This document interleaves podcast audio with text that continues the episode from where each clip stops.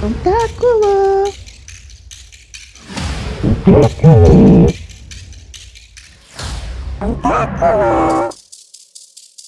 Olá, bem-vindos ao Tentáculo, podcast dos alunos dos cursos de Design Gráfico e Publicidade da Univel, desenvolvido com o intuito de compartilhar histórias, informações, curiosidades, conteúdos relevantes e irrelevantes também. Eu sou a Maria.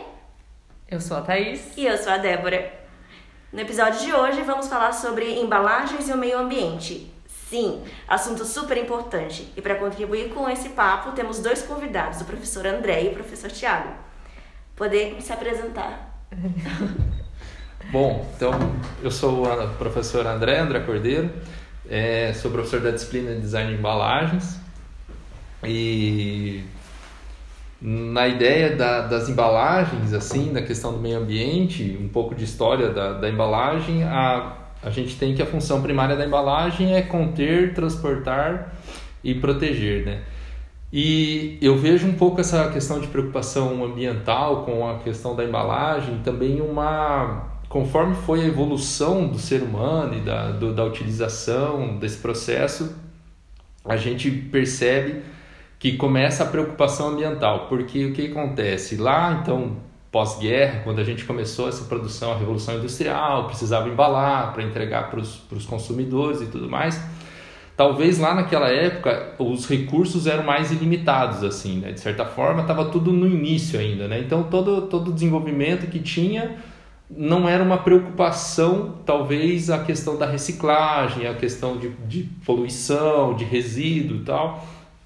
A principal é, preocupação que eles tinham era embalar para poder entregar. Sim, tinha matéria-prima, mas não tinha tecnologia. E, é, e, e também eles estavam desenvolvendo ainda, né? Sim. né? Então, aí tudo que eles desenvolvessem era fácil, de repente, de achar o recurso e fazer e entregar, né? uhum.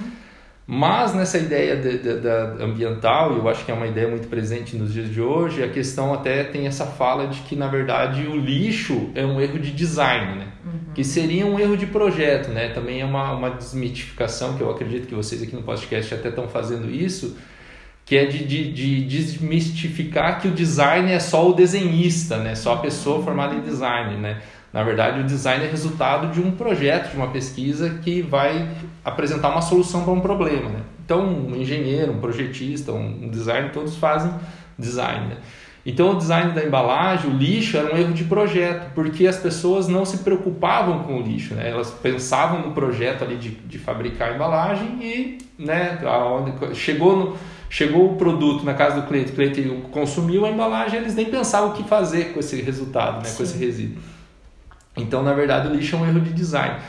E com a evolução, começa a ter um pouco de. de, de é, não, não se encontra mais matéria-prima, a matéria-prima começa a ficar cara, a matéria-prima é propriedade, às vezes, de um só país, de um só lugar. Então, esse país fica meio né, é, proprietário disso, põe o preço que quer e tal. Então, toda essa situação, e mais a situação de que realmente está quase. É, o, o mundo está ficando inabitável, né, vamos dizer assim, com questão de lixo Hoje você tem problema nos, no, no, nos oceanos, com microplástico e tal, tá bem grave toda essa situação.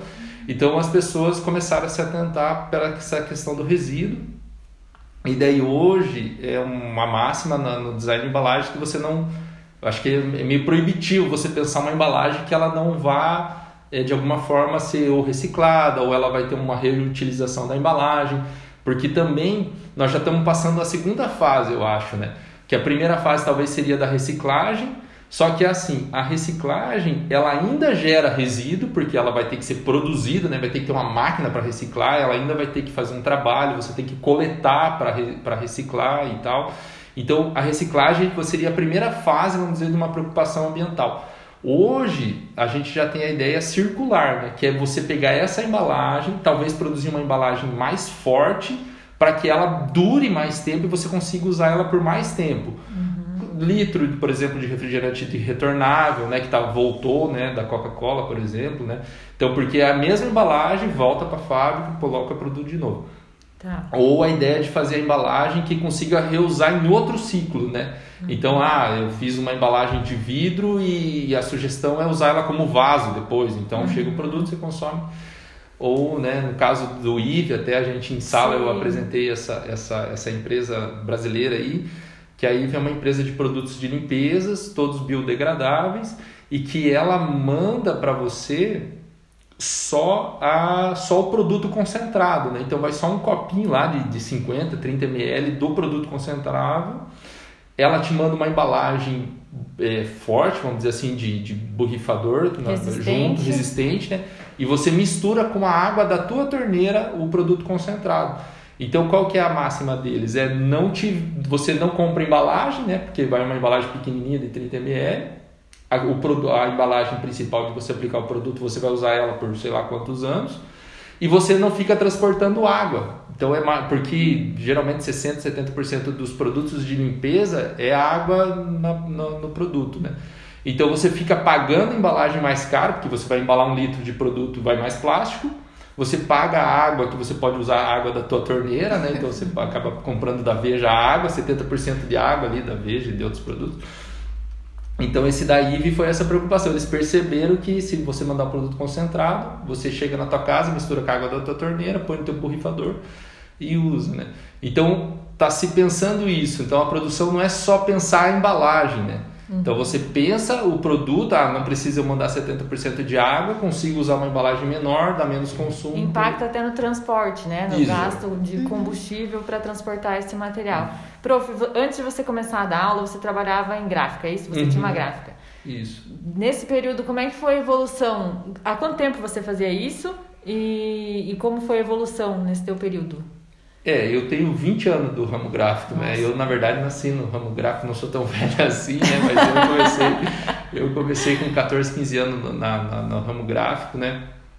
E a gente percebe essa questão, é interessante, né? Ver a evolução e, e, a, e, e como isso impacta também no consumo, né? a questão, por exemplo, hoje da questão do minimalismo, né? Uhum. Então você começa a ter até parte, né? A minha gráfica era mais específica de rótulo, né? Então você começa a ver os rótulos menores, com menos texto, você dá menos carga de tinta, até porque tem menos impressão, uhum. é, então você tem um consumo menor. E antes, assim, não era. Você não tinha os selos ambientais, né, de, de, de, de preocupação ambiental, vamos dizer, né. E a, isso foi, né, crescendo com a evolução e tal. Hoje você tem é, esses selos ambientais no qual começa a fazer uma cadeia, né? Se o meu cliente me obriga como fornecedor ter um selo ambiental por causa que ele tem um ISO 14000, né? Acho que o Thiago vai saber falar melhor dessas, dessas, dessas, é, dessas normas. É, se ele tem um, um, selo lá que, que ele tem uma preocupação ambiental e ele precisa comprar de um fornecedor que tem essa preocupação, então eu já tenho que correr atrás de fazer também. Então a gente vê que no ramo gráfico isso começou a ser necessário, né? Vamos dizer assim, essa preocupação até porque os clientes estavam pedindo. Uhum.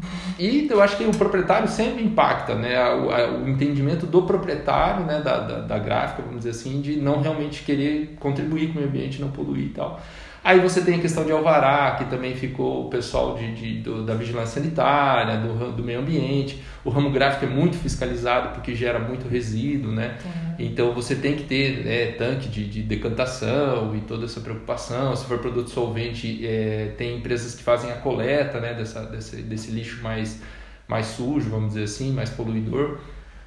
E a gente vê isso, né? Então veio essa crescente no ramo tanto de parte de fiscalização como parte de exigência dos clientes e o material e agora daí estava tá, comentando com o Thiago um pouco antes aí na Europa hoje é lei hoje é obrigatório você começar a reduzir resíduo pensar o produto para durar pensar o produto é lei hoje é exigência normativa assim as gráficas a gente comprava muito material importado tá? as fábricas tinham empresas aqui no Brasil mas era nesse nível importado então as matrizes eram lá na Europa. Então a gente recebia muita carta dizendo dessa mudança de economia circular, de, por exigência mesmo, normativa do governo, né? Acho que esses, planos da ONU também.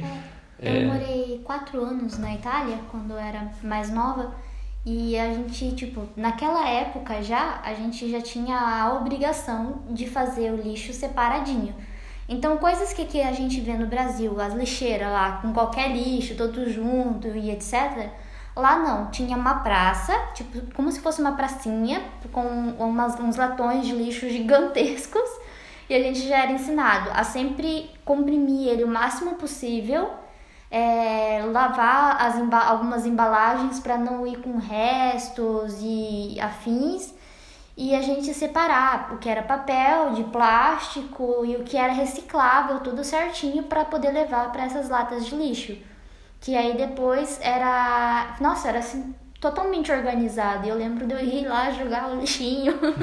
Que ano foi, Maria? Acho que foi de 2003 a 2008 que eu morei hum, lá. Olha só. Alguma coisa assim. Eu é. sei que, se eu não me engano, na Coreia eles têm um sistema também que você paga, inclusive, pelo lixo que você está colocando e guardando. E você tem que fazer a separação, tudo correto, onde é orgânico também. Vai uhum. até o uhum. posto para poder jogar este lixo. Talvez fico... conscientize mais também a população a, nossa, eu não posso girar tanto assim. Verdade. Eu fico pensando assim, né, que é uma coisa que a gente já ouviu falar sempre é uma coisa que vem tentando ser contextualizada há muito tempo atrás para refletir só agora de uma forma mais efetiva. Uhum. Tipo, acho que foi em 2009 que saiu aquele filme Wall-E, não foi? Uhum. Conhecem? Do robozinho uhum. e tal. Pô, que filme legal para as crianças, né? Tipo, para ensinar um negócio bonito, assim, com relação ao ambiente. Já falava sobre toda uma questão de lixo. É, foca em lixo, em produção de lixo, em contaminação, tudo. E a gente não para para pensar que as embalagens, que tudo isso que a gente estava consumindo, fazendo, influenciava. Porque quando eu pensava em.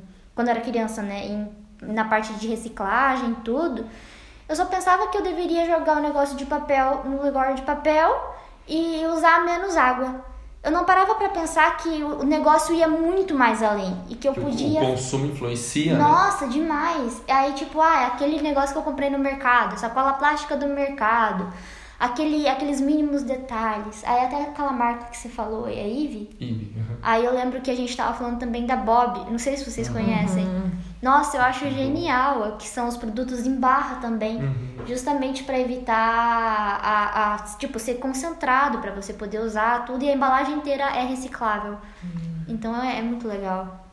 Tá, vamos deixar o Thiago se apresentar porque ele ainda não falou nada até Sim, agora. Verdade. Thiago, se apresenta, por favor. Quem você é? Conta gente, pra gente. Obrigado pelo convite, primeiramente. Muito feliz de estar aqui com vocês. É, sou o Thiago Pérez, Sou engenheiro ambiental, é, trabalho há sete anos já com consultoria na área ambiental, principalmente para prefeituras, planejamentos de longo prazo, de 20 anos, no desenvolvimento é, de saneamento básico. Então, resíduos sólidos, abastecimento de água, esgotamento sanitário. É, para diversas prefeituras, fiz trabalho para o governo do estado, plano estadual de resíduos sólidos. Então é uma área que eu sou muito apaixonado e também atendo empresas, né? Em geral, como gerar menos impacto. É, esse é o foco do meu trabalho. Muito bom. E você fala muito sobre lixo e reciclagem no seu perfil do Instagram, que eu adoro e recomendo. Inclusive, a Thaís me mandou esses é, dias. Eu falei, Maria, esse é o Thiago, vem aí. Como é que é o endereço? Já li o Instagram inteiro. Passa, não, passa o Instagram depois, já. Beleza. Mas é, é muito bom o conteúdo que o Thiago coloca lá na, na, na rede dele e é super importante, por isso que a gente trouxe ele aqui hoje. Necessário, né? Eu falo, o Thiago é uma pessoa necessária. já falei várias vezes pra ele. então tá, bom, o prof já falou qual que era a função da embalagem, né? Que é é tema de prova. Tema de prova. Trabalho, né? Transportar. Né? Fiquem ligados, pessoal. Vai cair na prova. Não, já caiu. Já foi. prova caiu, agora já estão projetando as Lágrimas. E daí a gente também já comentou sobre como foi o desenvolvimento das embalagens ao longo dos anos, né? Que lá no pós-guerra, Revolução Industrial, tinha matéria-prima à disposição, uhum. mas não tinha tecnologia. Quando que surge o plástico na história? E ele é o, o vilão? Essa é uma boa pergunta. É, o plástico, assim, ele vem lá de 1800 e alguma coisa, mas acho que ele foi mesmo criado na primeira década de 1900 ali, 1900 e é. alguma coisinha, na, na década 1910, né? Uhum. É, por que, que ele é o vilão? Na verdade, assim, por que, que é um dos motes da questão? Porque ele é muito produzido. Né? É... Ele, como embalagem, é super eficiente. No, no, no... É, eu acredito até que é, é, também essa, quando foi criado o plástico, eles acharam que acharam a solução de todos os problemas, né? Porque era um material maleável, você podia mandar ele, você não sei como é que se o pessoal conhece a fabricação, ele vai em granulado, então você manda um, um saco, é, você manda um saco de 5 quilos, gera milhões de embalagem. É. Então acharam que tinham achado a solução de todos os problemas dessa parte. Uhum tanto de embalagem, outras coisas, né, para casa e tal, enfim, quando foi criado, né. Exato. E assim como, como o professor disse antes, qual que é a questão principal? Antes a gente não se preocupava com isso, então a gente tinha que encontrar a solução para um problema que era transportar alguma coisa. Uhum. Aí de repente isso que a gente gerou não se degradava mais. Poxa, mas isso não está desaparecendo, isso não está desaparecendo. É quando viu isso atrapalhava outras coisas a desaparecerem, outras coisas a sobreviverem. Uhum. Né? Um animal comia e morria. E assim por diante. Falou, nossa, então, peraí, tem um grande problema aqui. E o plástico realmente ele é super desenvolvido, né? ele é usado para diversas e diversas, diversas coisas, né? Nas suas... E para durar bastante. E para durar bastante, uhum. exatamente. Mas ele é... tem níveis, né? Tipo, eu não sei como é que é o nome daqueles níveis. É, tipo. Diversos tipos de plástico. É, Até no, no rótulo é, tá lá, um, dois, três, quatro, cinco, é. seis. Tem a, a, contagem identificando qual tipo de plástico que é. Né? Que aí tem os mais resistentes, os menos. É, eu acho que até o Thiago vai poder saber falar melhor, mas eu, eu já ouvi que na verdade é tipo, talvez apenas 20 ou 30% da produção de plástico total é reciclável, né? Os outros 60%, 70% de plástico, na verdade, não são reciclados. Eles são meio misturados com outros químicos e tal, e não, não, não, não permite reciclagem, né? É, esse é um fator muito importante e interessante, porque eu não sei especificamente ele é a uhum. porcentagem, né? Mas a gente criar coisas que não tem um, um uso depois. Né? Então, nem tudo que a gente gera, que a gente cria, ele realmente tem essa finalidade da reciclagem. Pode ser reciclável, né? E, e muitas coisas que a gente acha que, pode, que não pode ser, mas na verdade é reciclável. Né? Por exemplo, o isopor, né? na verdade o EPS, né? que é o nome técnico dele. O né? isopor é a marca. Mas é, é, a importância da gente criar coisas que realmente tem uma, uma destinação, que pode ter uma destinação adequada, a não ser enterrar ou jogar no rio, que foi, foi e ainda é, infelizmente, em diversos países, em diversas cidades aqui do Brasil, é uma prática muito comum. É, é, se livrar do lixo, né? se livrar do que a gente não quer ver.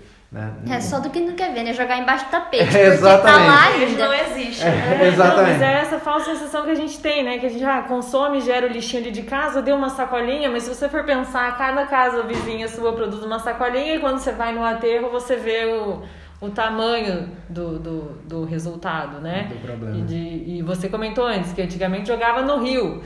Hoje a gente tem aterro, então é. não, mas é, mas se a gente conversar com nossos pais, avós, né, e tudo mais, eles vão falar, não, mas era comum pra gente. Não, não, a gente sabia outro jeito. Jogava no rio e o rio leva, né? Leva. Eu não vi, ele foi. Exatamente. Parecia limpo. Exatamente. Como a gente estava conversando até na sala, você acha que essa questão também dos produtos eles terem uma validade menor influencia? Porque antigamente eles pensavam para poder que durasse anos, né?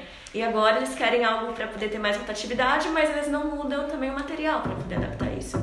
Você acha que tem uma relação? É, é a relação consumo, né? Uhum. É a relação que, que, na verdade, sim. Qual é o propósito que a gente está seguindo a nossa organização, nossa empresa, nossa vida? A gente está focando no lucro, a gente está focando em melhorar a vida das pessoas.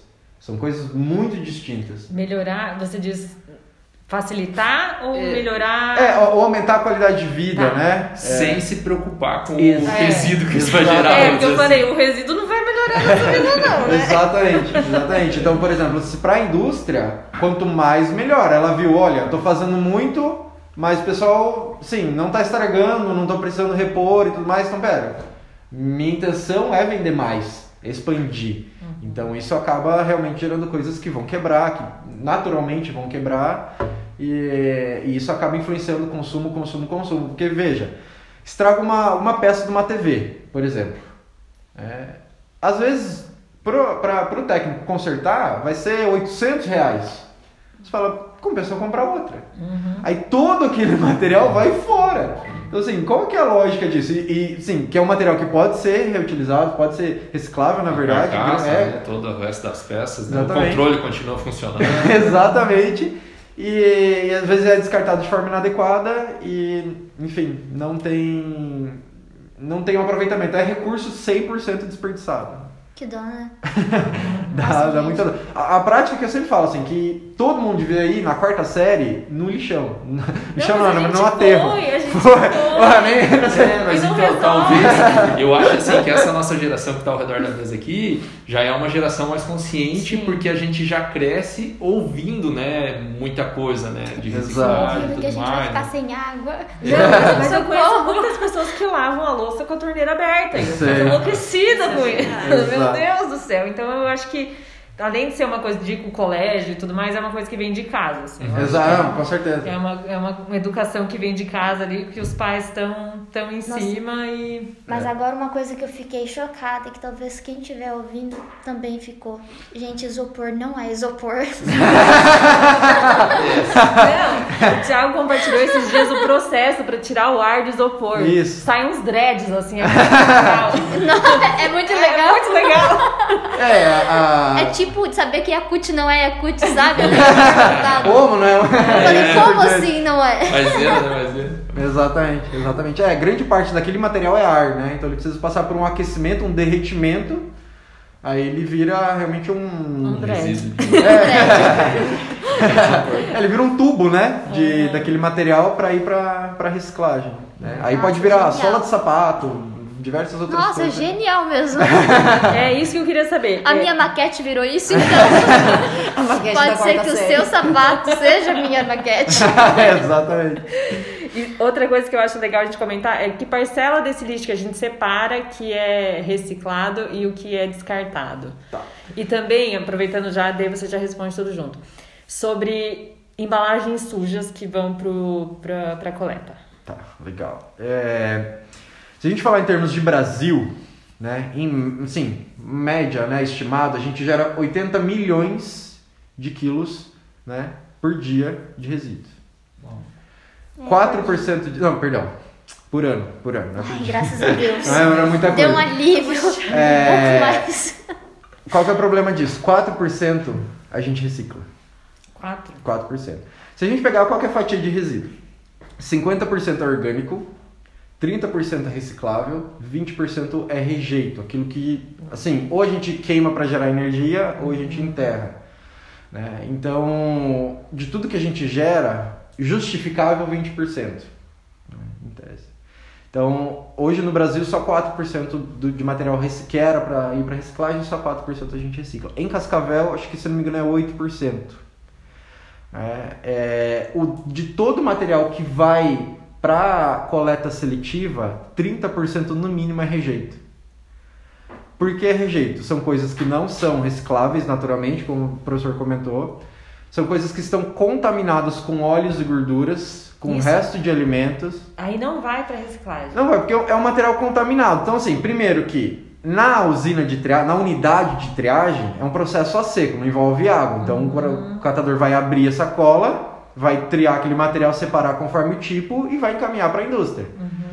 Ele não vai lavar, ele não vai. Então, assim, é, humanamente, ele não vai pegar em algo sujo, em- com mau odor e tudo mais, nojento, né? Pra trabalhar. Então, ele naturalmente descarta isso. Mas existe algum processo de coleta que passe por essa lavagem ou. Hoje no Brasil, É. olha, pode existir processos mecanizados em, não sei, pode ser em grandes cidades, talvez São Paulo, eu sei que tem processos mecanizados lá de reciclagem, é, na região metropolitana de Curitiba. As, as cápsulas da Dolce Gusto, que é sempre um mistério aí, eu tive dando uma aprofundada. Na verdade, elas só se tornaram recicláveis porque a própria Dolce Gusto montou uma usina de reciclagem que lava a cápsula. É todo um processo trabalhoso para poder reciclar a cápsula. Então não é assim, ah, resolvemos o problema da cápsula. Só que aí quanto de água é usado para poder É. reciclar?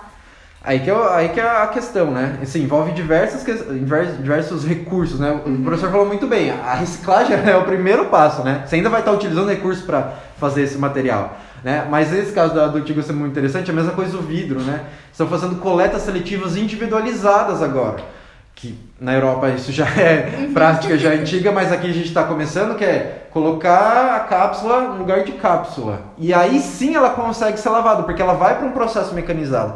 Quando a gente fala de coleta pública no Brasil, a gente está falando que nem todos os municípios têm coleta seletiva. Sim. A gente está falando que nem todas as prefeituras conseguem bancar esse sistema. E a gente está falando ainda que não existe água, não existe valorização. Tem gente que trabalha na terra pura, catando resíduo e vendendo. E isso é considerado como normal. Né? Uhum. Então, realmente assim, se o produto está contaminado, primeiro que ele já tem desconto. Então, na cabeça, vamos imaginar, a gente está lá trabalhando na triagem. A gente vai focar a nossa energia em algo que vai dar um valor inteiro ou em algo que vai dar um desconto? Então a gente prefere descartar, pegar o que vai dar aquele valor.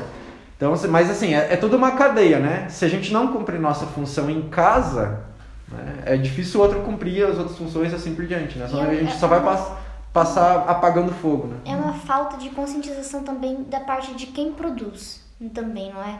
Por exemplo, a, a que você falou da, do Gusto. tio Gusto, né? Aí vamos supor que ah, eu sou uma empresa de shampoos. Eu faço o shampoo da forma tradicional, como todo mundo.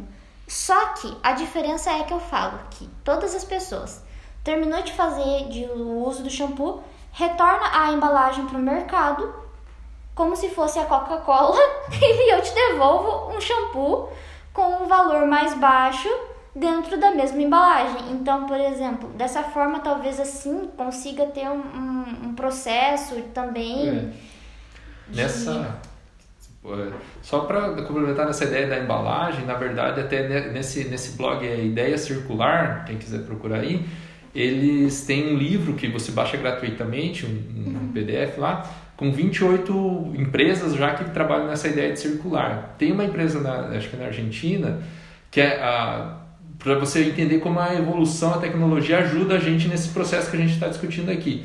Então, hoje existem as etiquetas inteligentes que chama RFID. Então, na embalagem é colado uma etiqueta que tem um chip e a embalagem é como se ela criasse uma, uma vida. Então, ela ganha um número de série e cada vez que então a pessoa eh, vai comprar a primeira vez lá um quilo de arroz, ela compra a embalagem da primeira vez. Essa embalagem tem um chip nela. Então, no caso, você carrega teu um quilo de arroz, vai para casa. Quando você volta a recarregar o, a máquina lá do arroz lê o chip da embalagem e você ganha um desconto porque você está usando uma embalagem que você já tá- que é de reuso, vamos dizer assim. E cada vez que você usar lá, você ganha uns pontos, né? Tipo aqueles cashback, para daí você tá retornando, ganhando desconto no arroz, enfim, gastando em outras coisas. Então você cria essa, essa, essa ideia do consumo por causa da tecnologia e ganhando desconto de você estar usando. Então você começa a cuidar da embalagem, né? Você já vai lá. a marca, né? É bom para as empresas que acabam Sim. tendo um vínculo com o consumidor, apaga, acaba se aproximando com isso. Não, e se tem uma coisa que a gente gosta é de ganhar coisinha na né? Cashback, Sinceramente, cashback é a palavra do momento. É o segredo. Exato. Mas tem aqui um descontinho. É. Nossa, Exato. cativa, né? É, a- se a gente olhar num, num sentido amplo, é, até de preocupação ambiental, o que, que envolve responsabilidade de indústrias, de empresas, se a gente vai se preocupar com esse mundo ou não, se a gente vai para Marte com o Elon Musk, o que, que a gente vai, sim, há, há décadas já, né, década de 80, 90, né, assim por diante, começaram conferências, ah, a gente precisa se preocupar, precisa se preocupar, e assim por diante. É, mas no Brasil, a questão de resíduos, de preocupação e responsabilização realmente das empresas foi ontem, 2010. Sério? Nossa, foi tão recente assim. É, porque assim, foi quando surgiu a Política Nacional de Resíduos Sólidos. Né? Então, ó, lá tá escrito, artigo 32, bem interessante. Tudo que for produzido tem que ser pensado para ser reciclado ou reaproveitado. Seria lei, né? É lei, É lei, né? É lei. Então tá lá. Então, mas isso é cobrado, né? É fiscalizado. Isso, esse, esse que é o grande detalhe. É instruído para É. empresas novas, até os pequenos negócios que estão crescendo e nascendo, eles sabem disso? Exatamente. Como não tem fiscalização, pode o ser pessoal isso. É, não. porque daí tem que entrar como política pública. O que que é a política pública? É algo que vai favorecer né, toda uma sociedade. É algo que o governo que está gerindo aquele espaço, ele vai falar, olha, vamos pensar em coisas que realmente possam beneficiar todos aqui. Então, por exemplo, se a empresa ela tivesse desconto de imposto se ela fizesse embalagens reutilizáveis, recicláveis. Se a empresa tivesse outros incentivos, se tivesse fundo de crédito especial, né? A gente precisa passar, porque a gente está muito no feudalismo ainda em diversas coisas, assim, umas coisas que é inacreditável a gente está trabalhando com é, filantropia, com coisas que ah, a gente precisa dar para o meio ambiente, a gente precisa cuidar, a gente precisa entender que isso pode ser um negócio muito rentável, bom para todo mundo. Né? E que a gente é parte da natureza, a gente acaba água, a gente não toma água, a gente morre. Não é só bom pro meio ambiente. É, pessoal. é, exatamente. É surpreendente que a gente ainda respira oxigênio, né? E quem fabrica oxigênio é alga e árvore. Então, assim, e planta, né? Então é, a gente trabalha numa loja Não impossível. cortem Não, e é interessante, tem, um- tem uma pesquisa também que fala que se a gente fosse pagar para o meio ambiente, né, o, tudo que ele produz para nós, as abelhas que poliniza e Uhum. tudo mais, nossa, nós estaríamos pagando muito mais eh, imposto e taxa.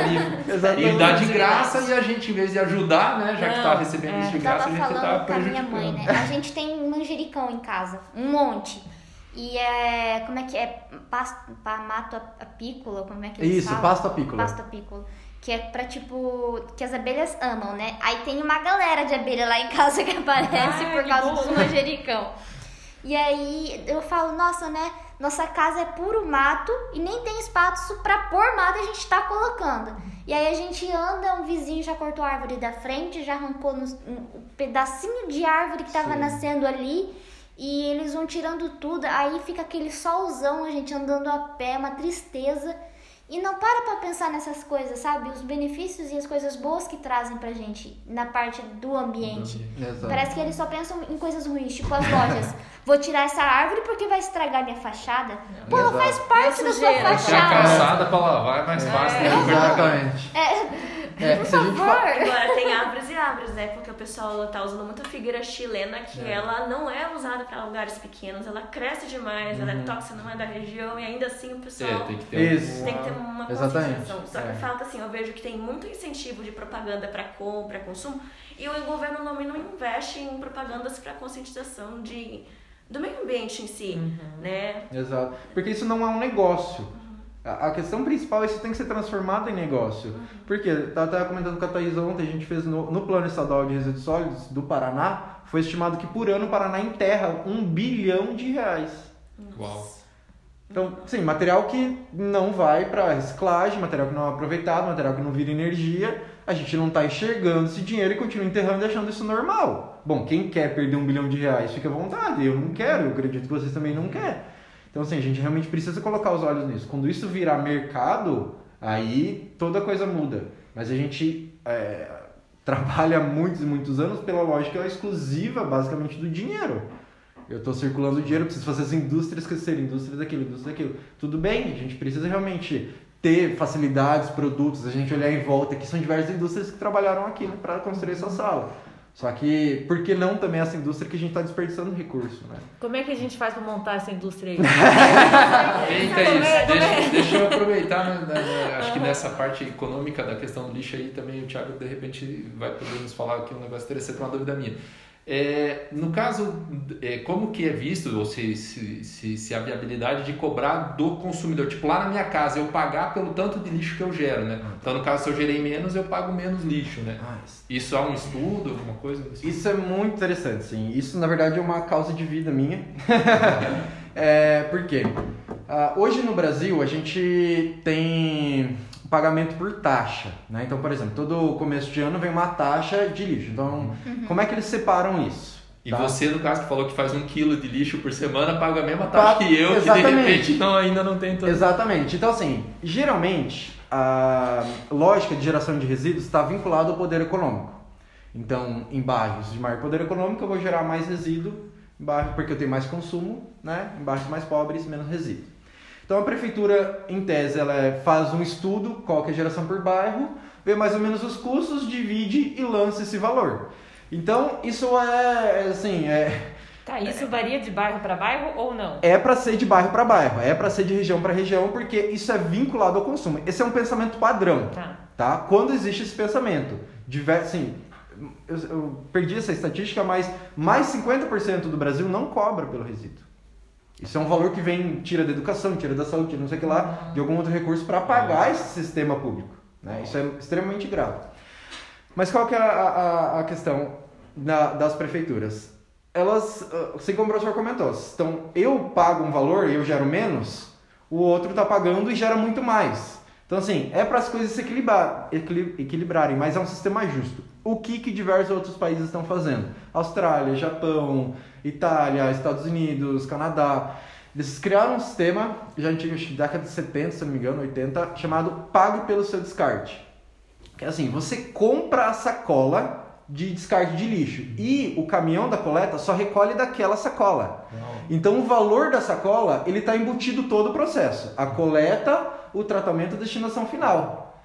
Então, por exemplo, assim, se eu gero muito resíduo... Simples e inteligente. Não, é né? Incrível, é incrível. Gente, se vocês verem... Eu, tava, eu, eu já tava pensando que ia ter que ter uma balança no caminhão do lixo, dar um treinamento pro cara da coleta, botar na balança, tira uma etiqueta, faz. Sabe o que eu pensei? mano, aí. roubar essas Fácil. sacolas por causa que a gente já teve várias sacolas de, de reciclagem, a gente sempre é roubado lá em casa. Não, assim, é uma Não, coisa mas- bizarra, porque, gente, reduz 70% a quantidade de resíduos gerados, assim, estudos comprovados, documentados, é realmente incrível. Então, assim, se eu gero mais resíduo, eu compro mais sacola. Porque se eu coloco uma outra Sim. sacola de mercado, o lixeiro não vai coletar mais. Então, por exemplo, era uma sacola que ia custar, um exemplo, 5 reais, uma sacola. Porque ela tem que pagar o sistema. Sim, tem que pagar o sistema. Exatamente. Só que se eu não pago uma tarifa lá, né? anual. Reciclável, assim, tipo, que você vai utilizar mais de uma vez. É uma sacola única que você compra para aquele, aquele descarte de lixo. Ela vai Isso. uma vez. É, exa- é uma vez, exatamente. Recolheu, né? Foi isso pra frente. É sacola. resíduo normal, né? Exatamente. Então, assim, isso, porque qual que é a diferença das taxas? A taxa geral, ah, 300 reais no ano, é um 300 reais no ano. Ela não fala se você gerar menos, pagar menos, se você fizer compostagem, se você colaborar. nem ajuda aí. na preocupação, né? Na conscientização do. Exatamente. Porque se a gente for olhar na forma macro, o que, que a gente enxerga? A gente está falando de pessoas ativas no processo e políticas passivas no processo. Né? Se a gente está falando de passividade, a gente está enxergando os moradores como simples indivíduos qualquer que tem que tirar o lixo e colocar para frente de casa. A gente não está falando que ele é extremamente importante Ele é ativo, né? no, no processo. Então, assim, é porque a gente tem uma cultura paternalista, digamos, de tudo depende da prefeitura. Então, a prefeitura tem que coletar, isso aqui tem que... verdade. Fala lá, olha, Isso ele é tem que ver. verdade. Gente, tem cidade que eu visitei que o morador liga, a prefeitura vem limpar o quintal. Anual. Então, assim, qual que é a lógica disso, gente? Pelo amor de Deus, é, só falta dar comida na boca. Então, Eu realmente tava é, falando é isso com a minha complicado. mãe também, que a gente não tem uma cultura onde a gente também fala, não, eu quero fazer a diferença. Porque, por exemplo, se a gente fica muito dependente, ah, culpa do governo. Ah, não, o governo tem que fazer isso Uhum. por mim. Porque aí a gente acaba não evoluindo também. A Mas gente, é a gente o imposto também que a gente é paga. tipo que o é sujo elevado, falando não. do mal lavado, sabe? Isso, é. O pessoal acha que porque tá pagando o serviço, então eu não Exatamente. faço nada, eles que limpam. Exato, É, aí fica um- o sujo falando do mal lavado. exato. É, eu quero que ele faça, mas eu não vou fazer. tipo, um Exatamente. negócio. É, e, e se a gente falar assim de política no Brasil para voltar esse resíduo, uma coisa que tem surgido aí nos últimos dois, três anos que está muito forte, cada vez mais forte, é a questão da logística reversa. Na verdade, sim, a logística reversa ela já existe há muito tempo, mas ela foi normatizada é, nessa lei de 2010. Então a, a lei ela definiu alguns setores que, é, que, que são obrigados a fazer essa logística reversa. Então já explico um pouco o conceito que é interessante, mas sim, era pneu, é, lâmpada, óleo lubrificante, são uns, uns seis, sete setores ali. Aí, com o passar do tempo, viu a necessidade de outros setores também entrarem nessa logística reversa. Mas o que que é essa logística reversa? Então, assim, pela definição, ela vai falar que é você voltar esse material para a cadeia produtiva ou você dá uma destinação ambientalmente adequada. Então, assim, pela lei encarada logística reversa, se o material ele não pode ser reciclado, ele vai para o aterro. Isso é logística reversa. Entende? Então, assim, a lei... E ela- o, e, o, e o produtor, do caso do pneu, que é responsável de recolher esse pneu e achar um lugar, um aterro para enterrar, vamos dizer assim. É, aí entra a cadeia completa da responsabilidade compartilhada, que vai de quem produz, de quem distribui, de quem comercializa e de quem consome. Todo mundo tem responsabilidade dentro disso. Quem paga por- esses sistemas geralmente é a- são as fábricas. Né? Então, por exemplo, a gente tem sistemas antigos, de leis antigas, de sistemas de embalagem de agrotóxico, por exemplo, que funciona assim super bem, recolhe. É, Óleo lubrificante também. Óleo lubrificante, isso é muito legal, tava até comentando antes, das embalagens elas viram mangueira corrugada da construção civil.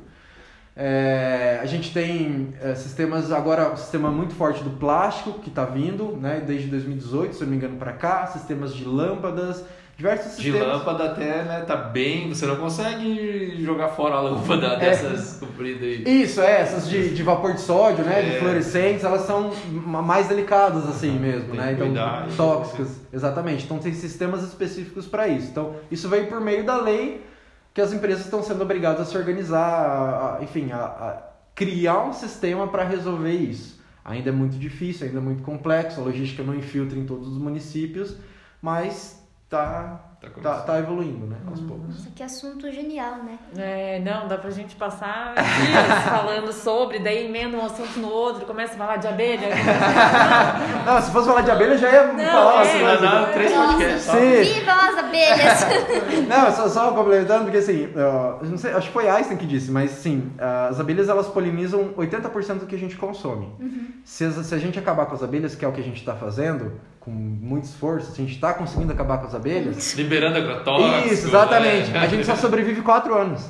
Nossa. Nossa, Então, assim, a gente se esforça. Nós somos a única espécie que se esforça para se eliminar. Se eliminar. Entendeu? É, tipo, É muito lindo, né? Somos Uau! ótimos. por Nossa. sinal, em Cascavel tem um vereador que ele tá fazendo uma campanha pra poder retirar uma espécie de, ar- de Uhum. árvore que, né, Os ela... patódios, se não me engano. É, é bem essa, Aham. Que ela mata as abelhas. Ela mata É. abelha? Beijo, flores, aham. É, ela libera um. Não sei se é uma, Uma secreção, né? Uma toxina dela das É que na flores. né? verdade, assim, se a gente fosse parar pra pensar, ela deveria ser a causadora natural pra controlar, né? É, as. É, mas é isso Só que aí a gente tá fazendo o trabalho um pouco além, né? A gente usa agrotóxicos. A gente Estamos tá um passo à frente dessas árvores. Ai, que genial. Então, acho que pra finalizar, a gente podia comentar sobre os países que são referências, o que eles fazem hoje em dia e, e, e também dicas. Ah, Como ótimo. a gente pode Dicas. melhorar. É, então, assim como, como eu comentei, esses países que têm essa mudança de cobrança né, são, sim, Japão, Austrália, Alemanha, Itália, é, ah, se não me engano, alguns, algumas cidades do Reino Unido, é, Inglaterra, Canadá. Realmente, por que, que eles se tornam referência? Porque eles incluíram isso como um problema da sociedade e querem resolver. A gente tem várias etapas quando a gente está falando de problema, né? Primeiro é reconhecer que existe o problema, depois é reconhecer que eu sou responsável também pelo problema, depois é querer fazer algo pelo problema, depois é realmente fazer algo. Então, assim, quando esses países chegaram nesse nível de fazer algo, realmente eles são uma referência. Sim, esse exemplo que você deu da sacola, eu acho que é, é muito legal, porque da, da mesma forma a gente paga imposto, mas a gente não vê. Eu acho que pagando a sacola e quando pega no bolso a gente, né? pagando sacola por sacola, a gente começa a ter uma consciência muito maior, porque você fala, poxa, deixa eu economizar aqui no meu lixo, porque, né? Então é, é uma forma, acho que mais direta de impactar as Exato. pessoas e acabar educando, assim, por mais que seja meio à força, mas eu acho muito, muito legal. Exatamente. Muito E legal. a gente tem outros países também, como Suécia, Alemanha, os países da Europa que, sim, reciclam 95, 99% de todo o resíduo. E chegou a importar resíduo, porque eles precisam alimentar as indústrias deles, precisam gerar energia com resíduo, né? Então, É, é... eu tava lendo a matéria, a Suécia, 99% do lixo dela ela recicla. Ela tem que comprar lixo nos países ao redor, da Noruega e tal, para poder continuar fazendo a produção dela. Exa- Agora você imagina a inteligência do povo. Eles falam, tá, eu sou um país pequeno, né? Eu não tenho tanto recurso, então vou aproveitar tudo que eu tenho. Não tem lugar para enterrar. É, exatamente. A ideia, voltando no que o professor disse no início, a gente ainda tem muito, ainda acha que tem muito recurso, acha que tem muita coisa, e não tá vendo o problema, né? Mas, assim, porque isso também é- é- são várias escalas de responsabilidades que não veem o problema, a gente acaba sendo a ponta, não vê também. Mas quando a gente vê que, poxa, isso aqui é valiosíssimo, né? Tem ouro nas placas de computador, né? Tava falando das placas de raio-x, né? Tem prata pura, ela é retirada prata pura de joia, da placa de, das chapas antigas de raio-x. E aquele plástico ele é reciclável também. Então, assim, em qual momento que a gente quer jogar dinheiro fora, né? Acredito que ninguém. Então, realmente tem muitos países fazendo muitas coisas interessantíssimas, mas aqui no Brasil a gente não evolui mesmo, é, assim, de diversas experiências com prefeitos, mesmo com governos do estado, porque a gente não quer ter atritos políticos, a gente não quer ofender a população com custos, a gente não quer, mas a gente não está disposto a a aumentar a qualidade de vida efetivamente da população. Né? Algumas cidades estão, sim, já há uns 20 anos já fazendo isso. Algumas cidades no Rio Grande do Sul já estão melhorando isso um pouquinho, né? Em Minas, mas assim, ainda é muito insípido, né? Realmente precisa avançar muito ainda. Isso aí. E dicas, gente, assim, é, como consumidores, a dica principal é segregar, é separar o resíduo e dar a destinação correta. Né? Isso para o resíduo reciclável e, se possível, fazer compostagem né? do resíduo orgânico ou encaminhar para alguém que consiga fazer a compostagem. Realmente. Lavar as embalagens. Lavar as né? embalagens é o fundamental, sim, é assim, é o básico, é o jardim de infância da reciclagem. Tem que fazer isso porque, na verdade, é uma consideração com o outro. Né? Se a gente pensar em tudo que a gente cria, alguém vai ser impactado por isso, tudo que a gente coloca para fora, né? A palavra, né? É, impacta na vida do outro. Então, eu quero que algo que eu faça impacte negativamente na vida do outro. Né? Por exemplo, a gente criar uma universidade para produzir profissionais ruins. Faz sentido? Não. Não faz. Então, a mesma coisa, a gente colocar algo para fora de casa que vai prejudicar a vida de alguém.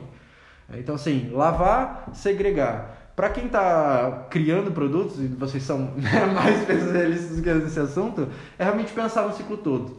Né? Pensar que realmente é, a gente tem essa responsabilidade compartilhada. É, esse mundo não tem mais recursos para todo mundo. Infelizmente, muitas pessoas morrem de fome, muitas pessoas morrem por falta de água e tem indústrias e indústrias usando água e água e água à vontade, é, sem cobrança específica, sem fiscalização, enfim, é, é uma situação desonesta. Então, realmente a gente precisa tomar, ser sensibilizados por isso e realmente tomar consciência a respeito do que a gente está fazendo no mundo. É, Genial. É, então, até vindo para cá, eu vim, tava pensando, né? E é, eu sempre gosto de tentar sintetizar as coisas assim, né? Porque apesar de, de o processo de reflexão ser um processo expansivo, porque você vai pensando, mas a ideia na hora de você pôr ele na prática, se você olha para o tamanho do problema, né, vamos dizer, do lixo, e você olha para o tamanho do problema e se amedronta diante dele, você não consegue pôr nada em prática. Né? Então, quando você sintetiza, em, às vezes em algumas ações, que o Thiago deu aí algumas dicas né, de segregação do lixo, de separar o lixo, pelo menos tal, e, e entender que às vezes são poucas ações, né? A gente sempre, né, o ser humano tem esse padrão, de deixar para depois ou diante disso, ah, como eu não vou ajudar nada, eu quer saber, eu não vou fazer nada. É, né? O que eu faço não vai fazer diferença. É, o que eu faço não vou fazer diferença. É E, um. é, e é justamente essa consciência que nos faz estar onde nós estamos, né? Temos que acreditar que o poder de um faz a diferença, porque foi as histórias são mudadas por através de uma pessoa, né? Que cativaram outras e essas outras compraram e foram e, as- e assim as coisas. E a gente vê os vários heróis e líderes que tivemos na, na- na- de maneira geral, né? Então acreditar que eu, né? Eu individual posso fazer a diferença quando eu estou separando, né? E, e daí vim pensando, tipo, eu acredito que uma palavra que define ah, tudo isso que a gente estava conversando aqui, eu acredito que é empatia, né? O ser humano precisa desenvolver empatia, porque se quando eu estou consumindo, eu sou empático em entender que aquilo ali foi produzido por alguém, vai gerar o resíduo, como será que a pessoa que está produzindo, por que, que eu tenho uma camiseta sendo vendida a 3 reais e a, a 50 e também a 200, né? Pensa, reflete sobre isso, né? Empatia. Porque com certeza de 3 reais está sendo explorada a mão de obra, entendendo? Entendeu? Então existe uma certa lógica no mercado que se você começar a refletir, você entende aquilo. Então quando eu começo a entender e ter empatia, eu começo a mudar os meus atos de consumo, os meus atos de, de, de gerar resíduo, de jogar lixo fora. Então eu acho que a empatia é uma coisa que a gente. E essa pandemia, às vezes, né, é, a gente tá.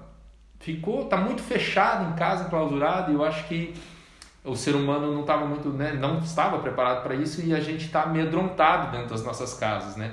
Quando, se eu puder, né, falar alguma coisa assim para as pessoas, é, tentem se alimentar de coisas positivas, boas, sabe? Vão, vão, vão, vão estudar coisas que estão mudando o mundo, pessoas que estão mudando situações, é, atos, né?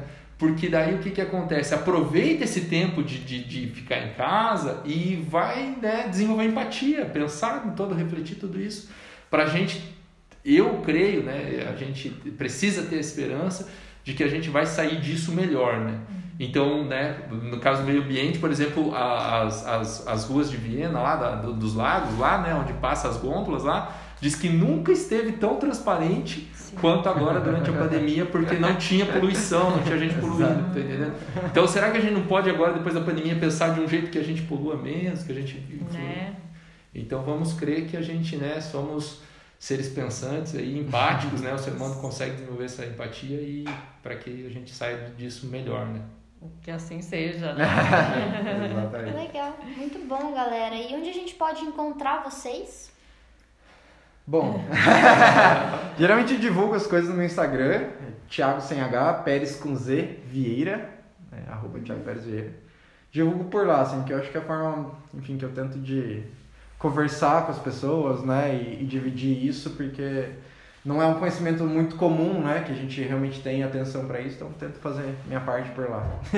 Legal, muito bom. É, eu tô num processo de transição de carreira aí, né? É, tô entrando nesse ramo de design, assim, sou recém-formado, vamos dizer assim, e tô entrando nesse ramo de design, quero ver se até final do ano monto o estúdio de design aí, para contribuir de alguma forma com esse tudo que a gente está comentando, com esse pensamento novo aí. E, mas para me encontrar, estamos aqui na Univel, né? Sou professor, da, sou professor da instituição e de algumas matérias aí na, na, no design, na, na parte de comunicação, arquitetura também a gente está dando uma matéria lá. E André Cordeiro, só chegar Então no tá. Univel a gente. Muito obrigada a vocês dois É. pela paciência, pela disposição de vir até aqui hoje e ter esse papo que foi ótimo, eu amei. Muito Obrigada. útil, Eu que necessário. agradeço, gente. É, obrigado, obrigado pela oportunidade. Valeu, pessoal. Muito obrigada. Adiós. Até! Valeu!